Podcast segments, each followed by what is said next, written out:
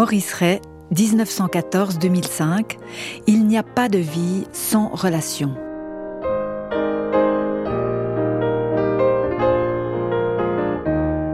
Entrer en relation est l'ABC de l'Évangile.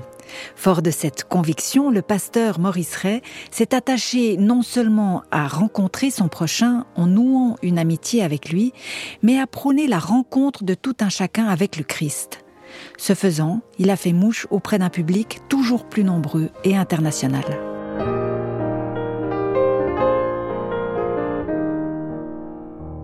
Maurice Ray a dit de lui-même qu'il était un pasteur évangéliste. Homme de contact, il s'est appuyé sur la théologie réformée en la dynamisant des dons de l'Esprit Saint. Il a ainsi été à la jonction des chrétiens se réclamant de l'Église réformée, soutenue par l'État, et des mouvements évangéliques reconnaissant tour à tour les manques comme les richesses de chacun et prêchant un écuménisme basé sur l'Évangile. Outre ses multiples actions et campagnes en faveur de l'attachement à l'écriture sainte et à l'annonce du message biblique, il a rédigé 16 livres, dont 5 de théologie pastorale. Les premières étapes de sa vie ont pourtant été imprégnées de doutes et de timidité.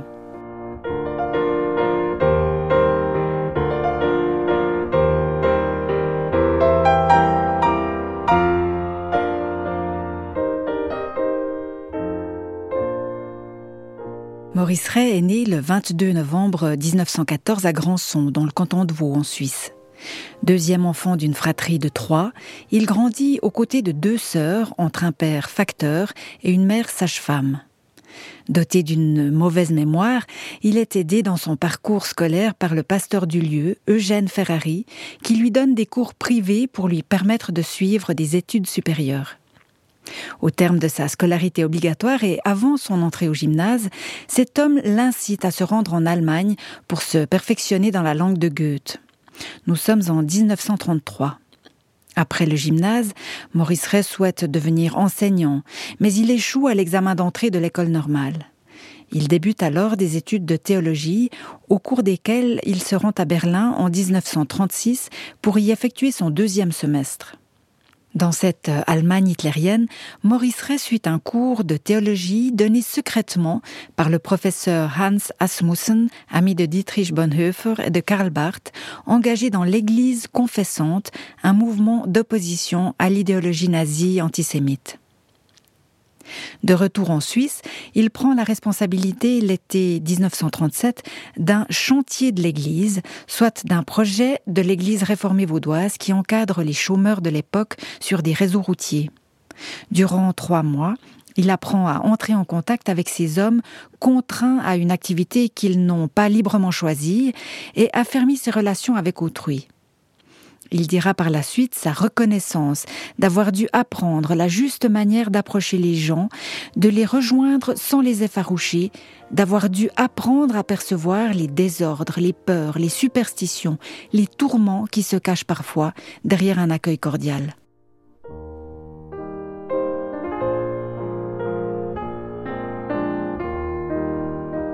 Maurice Ray est licencié en théologie en 1939.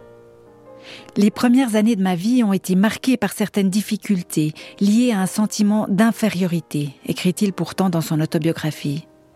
J'étais à mes propres yeux le gars venu de la brousse, superficiellement équipé d'une culture gymnasiale puis universitaire, avalée mais non assimilée. Conscient de ses lacunes, il les compensera par la lecture, mais surtout par l'observation attentive et l'écoute des autres, ce qui contribuera, confie-t-il, à parfaire ses connaissances et à affermir son identité.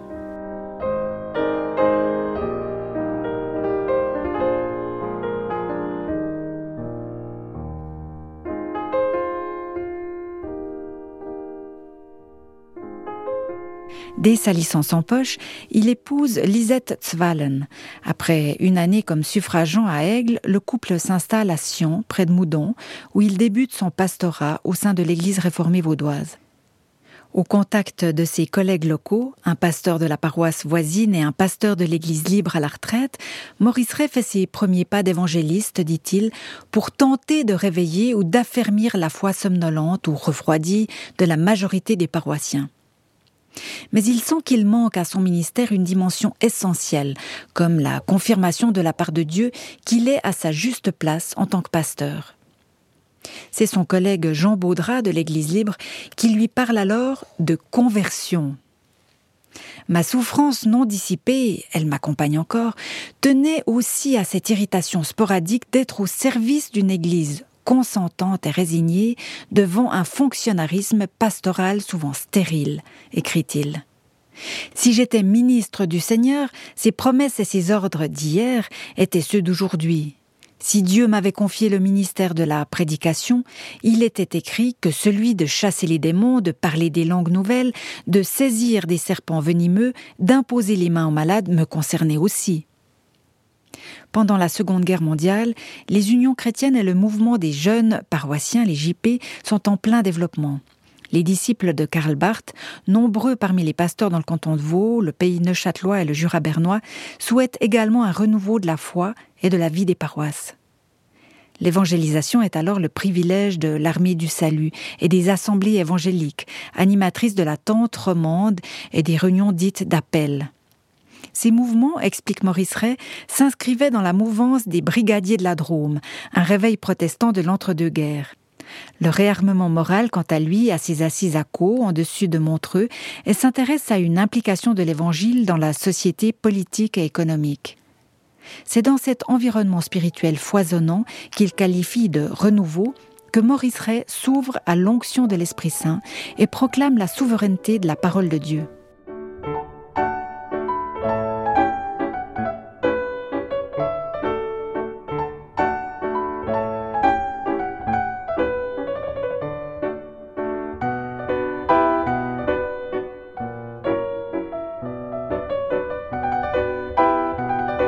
Dès la fin de la guerre, en 1946, il prend en charge la paroisse du Sentier.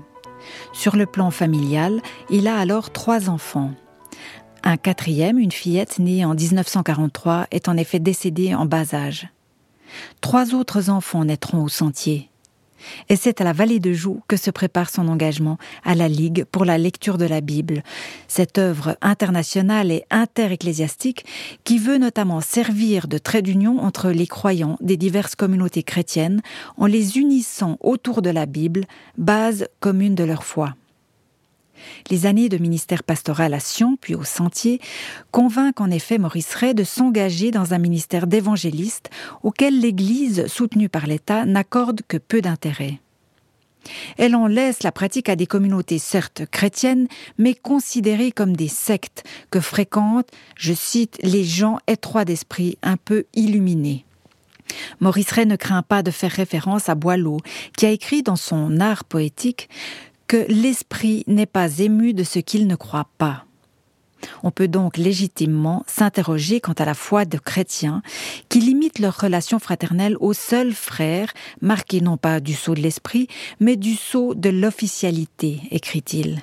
Non sans argumenter, j'ai souvent trouvé insupportable l'arrogance de collègues réformés et parfois celle de leurs autorités. Ils refusent toute fraternelle considération pour les communautés évangéliques alors qu'elles sont animées d'une véritable foi, assument les traitements de leurs bergers, la construction et l'entretien de leurs lieux de culte, soutiennent d'imposants champs missionnaires plus quelques écoles bibliques. Et tout cela sans défalcation sur leurs impôts, dont une partie assure le salaire des pasteurs réformés. Une fois à la tête de la Ligue pour la lecture de la Bible, Maurice Ray n'est plus engagé par l'État, mais il ne cessera de maintenir et de revendiquer son appartenance au corps pastoral réformé vaudois.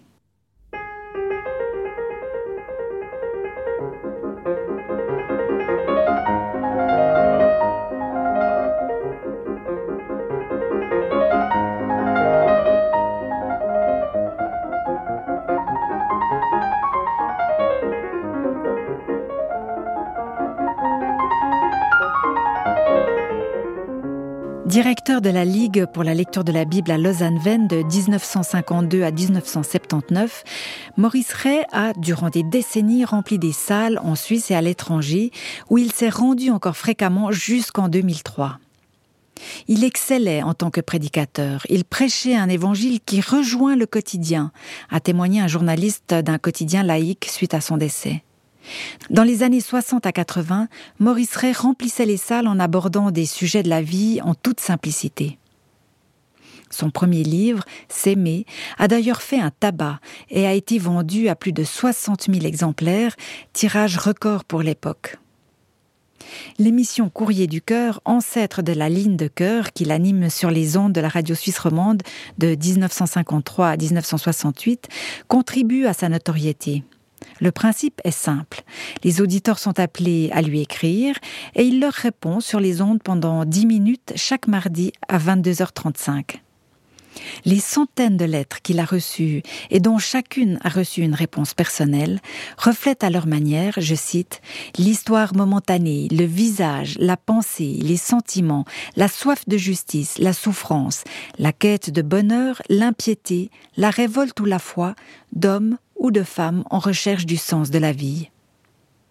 À chaque fois, Maurice Ray rassure, encourage auditeurs comme interlocuteurs à établir une relation personnelle avec Jésus-Christ.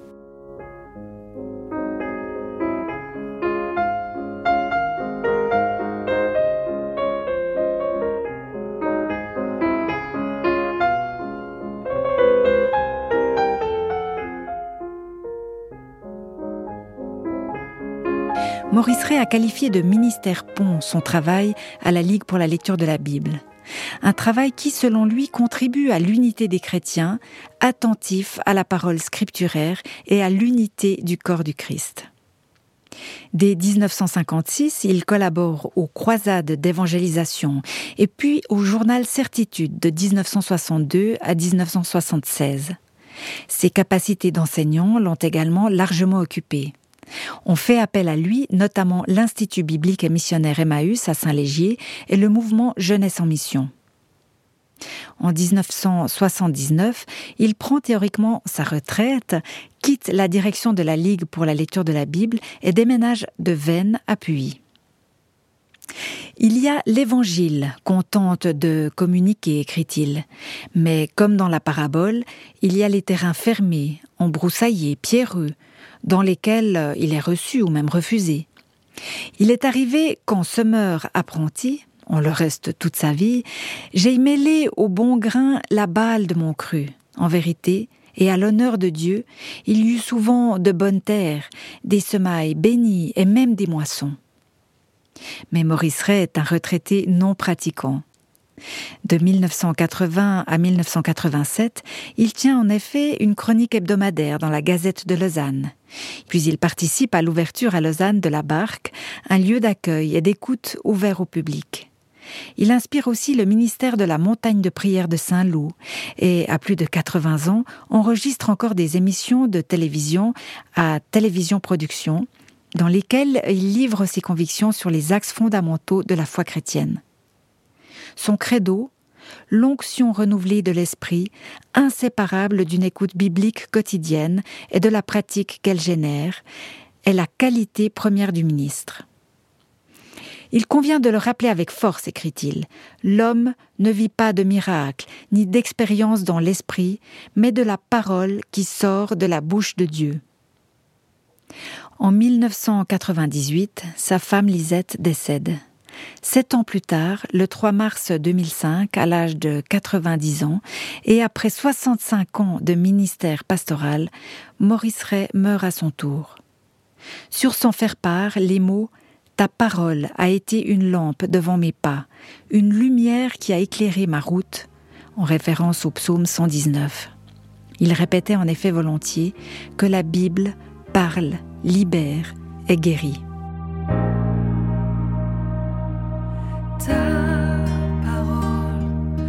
Une lampe devant mes pas, elle éclaire mon sentier.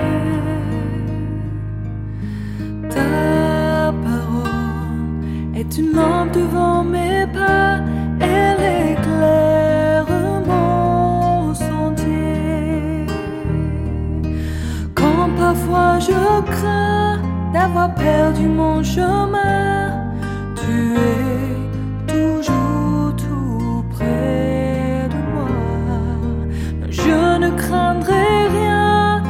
tu me tiens pas la main, tout près de moi.